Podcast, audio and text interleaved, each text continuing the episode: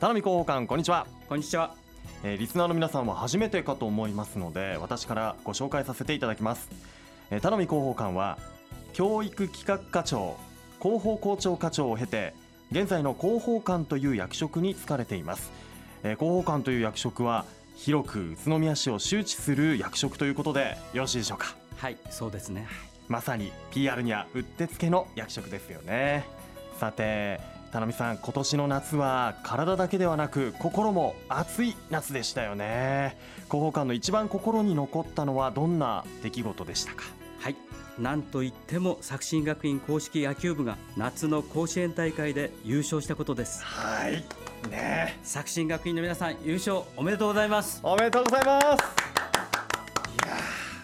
熱い戦いでしたね。そうです。54年ぶりに全国高校野球選手権で優勝しました、はい、そして監督の小針監督も言っていましたように、深紅の優勝旗をこの宇都宮に持ち帰ってきました、うん、はい、チームからの全員野球この方針のもとに勝利をつかんで全国に作新の風を吹かせました、うん、その姿は私たち市民に興奮と感動を与えてくれました。本当にありがとうございます、はい、全国高校野球選手権、えー、作新学院高等学校6年連続12回目のね甲子園、はいだったんですよね。そうです。はい。で5年前に49年ぶりに、えー、3度目のベスト4までは行ってたんですよね。そうですね。はい。準決勝では明徳義塾もね四国の名門校と、はい、10対2で結構な大差で勝ちまして、ね、決勝はえー、南北海道代表北海高校こちらね最初に1点奪われてしまうんですがそこからの追い上げというか逆転で勝利ということでねいやー本当ねあのー、僕は決勝の日はレディオベリーのちょうど結婚式の式場の、えー、相談会のイベントだったんですけど会場中の方がですね僕速報入れたんですよ。作新優勝しました。もうそしたらみんなスタンディングオベーションやっぱり、ね、素晴らしい。もうみんなでもう会場からも応援していたし、ね、あと噂によると宇都宮のこう主要道路もう試合中はほとんど車が通ってなかったみたいです。スーパーも少なかった。そうですか。みんなやっぱりねそうやって一丸になって宇都宮市民応援してたんじゃないかなというふうに思います。さあそしてオリンピックでもね盛り上がりましたよね。盛り上がりましたオリンピックで。リオデジャネイロオリンピックでの日本選手のメダルラッシュで、日本中が興奮に包まれました、はい、そしてメダルラッシュの勢いをつけたのが最初に金メダルに輝いた作新学院出身の萩野公介選手です、うん、はい。ここでも作新ね。そうなんですよ、うん、萩野選手は水泳の400メートル個人メドレーで金のほか3つのメダルを獲得しております、はい。それから誇れる愉快市民に移植されております本市出身の柴田茜選手、はい、この選手がホッケー女子に出場しました、検討しましたけど残念ながら決勝には進めませんでした、うん、でもこの後、はい、9月7日から開催されるパラリンピックに本市出身の駒崎茂選手がボート競技ローイングに出場しますのでこちらもみんなで応援しましょう。そうですね。この番組にもねあのお越しいただきました、ね、先日はい。熱い気持ちも語っていただいてパラリンピックでもね日本をそして駒崎選手を応援しましょうそして4年後いよいよ東京での開催ですからね、ね、今から本当楽しみです。楽しみです。はい。そして地元宇都宮の夏盛り上がりましたね。こちらも。盛り上がりましたね。7月30日31日には3人制バスケットボールの国際大会 3x3 ワールドツアー宇都宮マスターズが二荒山神社前の万場広場で開催されました、はい、見に行きましたか？行きました。行きました、ね、もちろんあの大鳥居の前でねそうです、ね、すごい試合が繰り広げられましたよね。何しろ世界の各ステージの予選を勝ち上がった12チームが集結して世界一への出場権を争う国際大会が宇都宮で、うん開催された、これがすごいと思います。ですよ。はい、この 3x3 を通して宇都宮の魅力が全国はもちろん世界中に発信できた、はい、は素晴らしかったんじゃないかと思います。ね本当あの中継もされていて、ね、であの外国人の方とかやっぱ見てるんですよ、海外で。でちょうどあの大鳥居二荒山神社の前で行われてたんで、はい、わおジャパンクールってね 書き込みがあったんですよね。こう宇都宮がまた世界でね、ね、知られていくっていうきっかけにもなりました。うん、10月にアジア最高位の自転車の大会である、はい、ジャパンカップサイクロロードレースも開催予定です。うん、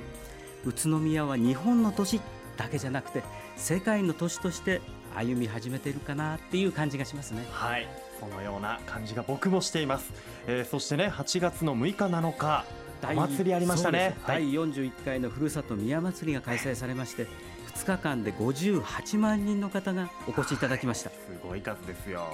今年は子どものみこしとか子どもが書いた絵付け提灯などもあって家族連れがすごく多かったというふうに伺っております。でそれだけじゃなくて、はい、13日には宇都宮花火大会10回目の花火大会が開催され、こちらにも40万人の人がお越しいただいてにぎわったと。はい本当いい夏でしたね。そして宇都宮を拠点に活動しているプロスポーツチームの活躍も注目されているみたいですよね。そうなんです。まずはサッカーの栃木 SC の話題です、はい、SC は現在20試合を終えて J3 で首位に立っています、はい、15戦負けなし絶好調です、はい、残り10試合。次は9月10日セレッソ大阪アンダー23とアウェーで戦います。今シーズンのスローガンが優勝と勇ましく登るっていうのがスローガンなんですね、ええ勇ましく昇格を決める、うん、J3 を勝ち抜いて優勝する。そういう決意が込められています。なるほど。僕たちもじゃあ勇ましい声援えー、優勢というか。ねもう声援をみんなでね送って応援していきましょう。そうしましょう、はい、で頑張ってる選手の皆さんにたくさんの声援を届けるため宇都宮市では次のホームゲームでは愉快で宇都宮愉快デーとしてイベントを開催します、はい、はい、どんな感じなんですか？愉快デーは9月18日日曜日清原工業団地内にある県のグリーンスタジアムで開催します、はい、試合自体はね午後5時キックオフですが選手が市政120周年市長合併10周年の記念ユニフォームやで出場します。これは見どころの一つですね。そ、ね、それから感染者には限定グッズが贈呈されますし、餃子やみやりのネイルアートなども出店予定です。あら、もうキックオフ前からじゃあもう行って楽しんで、もうお腹いっぱい餃子を食べた後に市政120周年記念のユニフォームをね着ている選手たちの試合をみんなで応援する。これも愉快な応援方法をちょっとね、ね、考えてからいきたいですね、はい、はい、力を合わせて J2 昇格の夢を現実にしましょう。はい。さてそしてねバスケットボールでも活動が始まるというふうに聞いています。はい。9月からは 3x3 ワールドツアー宇都宮マスターズにも出場しましたリンク栃木ブレックスの新しいシーズン、はい、B リーグが始まります。で B リーグって、うんサッカーの J リーグと同じように B1、B2、B3 の3部リーグでそのクラスで戦われるんですが、はい、ブレックスはもちろんこれまでの成績から B1 で戦います。これまで対戦することのなかった人気あるチームと戦いよりエキサイティングな試合展開が期待できると考えております。そしてブレックスには新戦力として日本代表に選出されている竹内康介選手ジェフ・ギブス選手そして 3x3 に出場した落合智也選手が新しく加入しました、はい、田臥選手とか、うん、あるいはライアン・ロシター選手などと一緒にまた強いチームになるから、うん、B1 の初代の王者に輝くんじゃないかなというふうに思ってます、うん、いやー本当期待大ですね。そうですね。いやもうそれにしてもいろんなスポーツの話題今日ありましたけれどもやっぱスポーツって人を熱くするしこう地域も盛り上がりますよね。宇都宮に拠点を置いているチームが3チームあります、はい、栃木 SC、うん、ブレックス、うん、そして自転車のブリッツェン、はい、これらの活躍で宇都宮がまた盛り上がることを期待しています。はい。僕たちももう精一杯応援していきましょう、はい、リンク栃木ブレックスの新シーズンについては9月1日発行の広報宇都宮9月号でもお知らせします。ぜひそちらもご覧ください。本日の出演は住めば愉快な宇都宮の頼み栄一広報官でした。頼み広報官今日はありがとうございました。ありがとうございました。住めば愉快な宇都